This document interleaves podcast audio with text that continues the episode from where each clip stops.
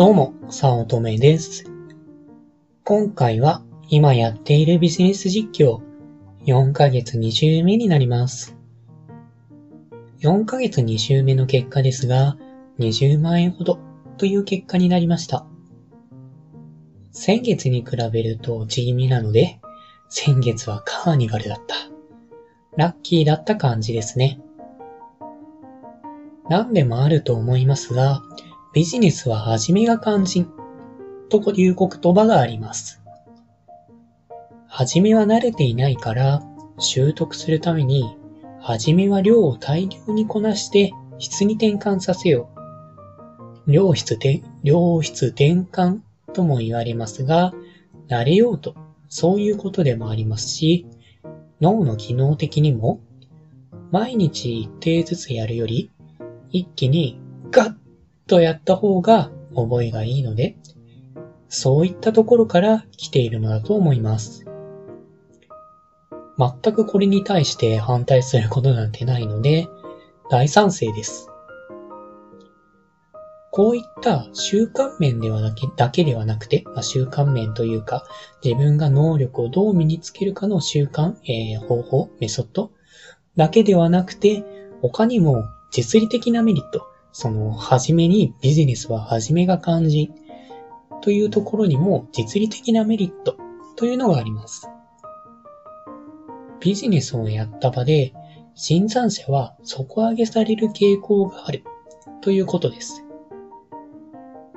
YouTube とか、えー、Twitter、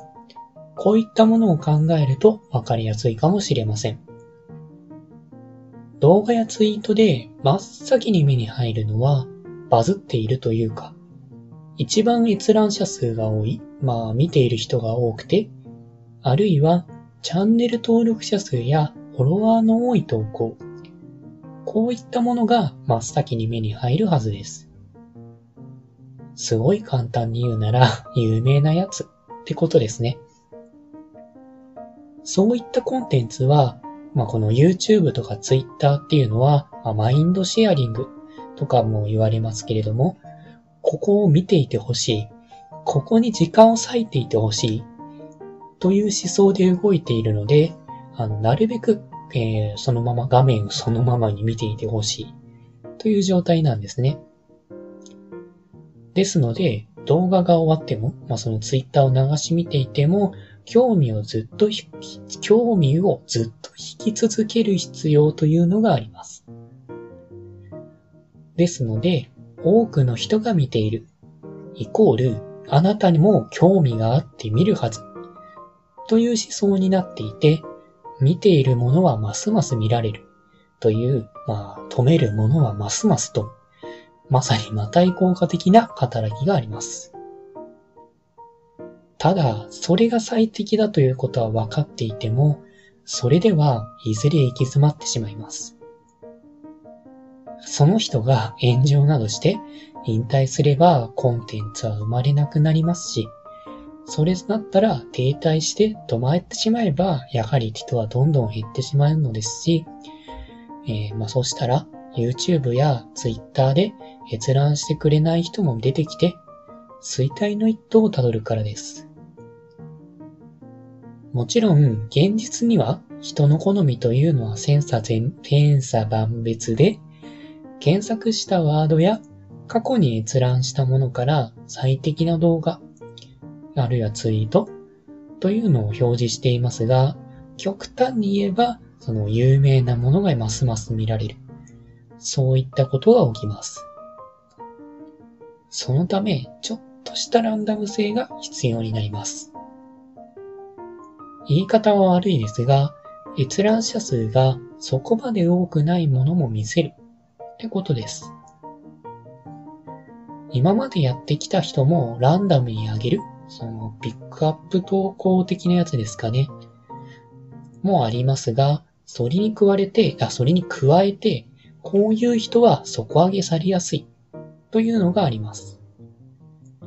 その最初に言った新参者。新しく参入した人です。新しく参入した人は当然ながら閲覧者数ゼロ。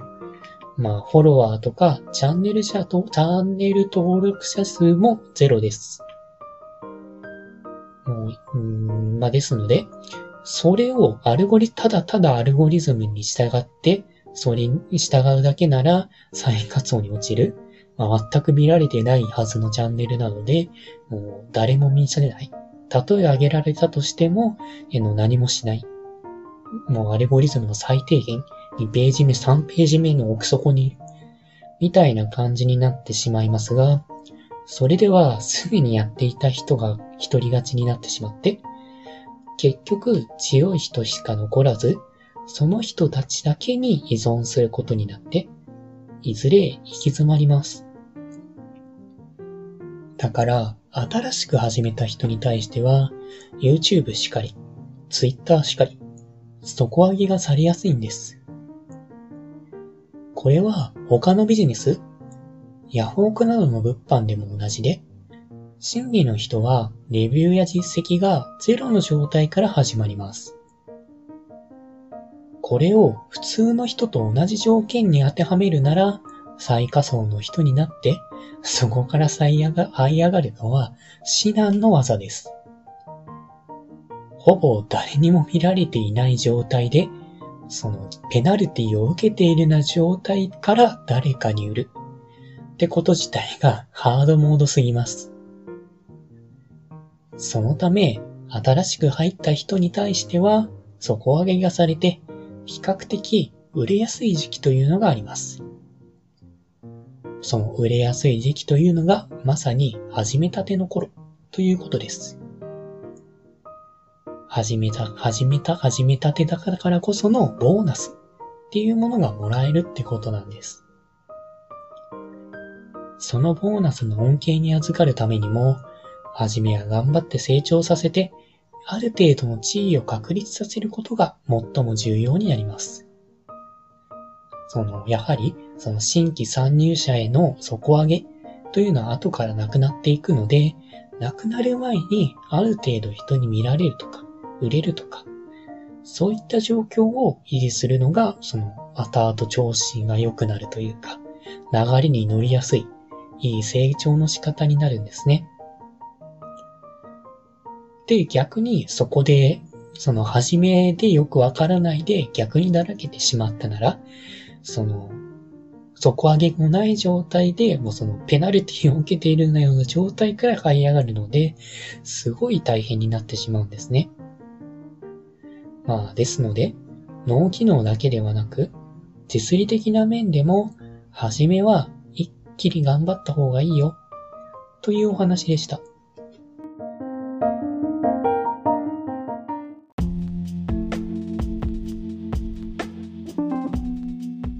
今回も最後まで聞いていただいてありがとうございました。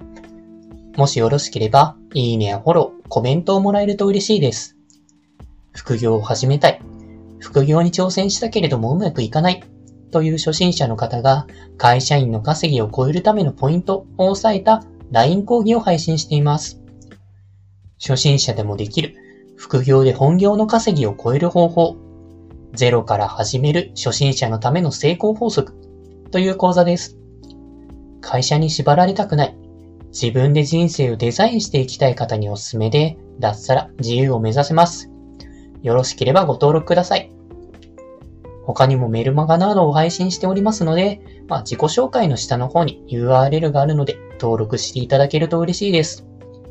通勤電車なので、ながら聞きなどに活用していただけると効果的だと思います。ご視聴ありがとうございました。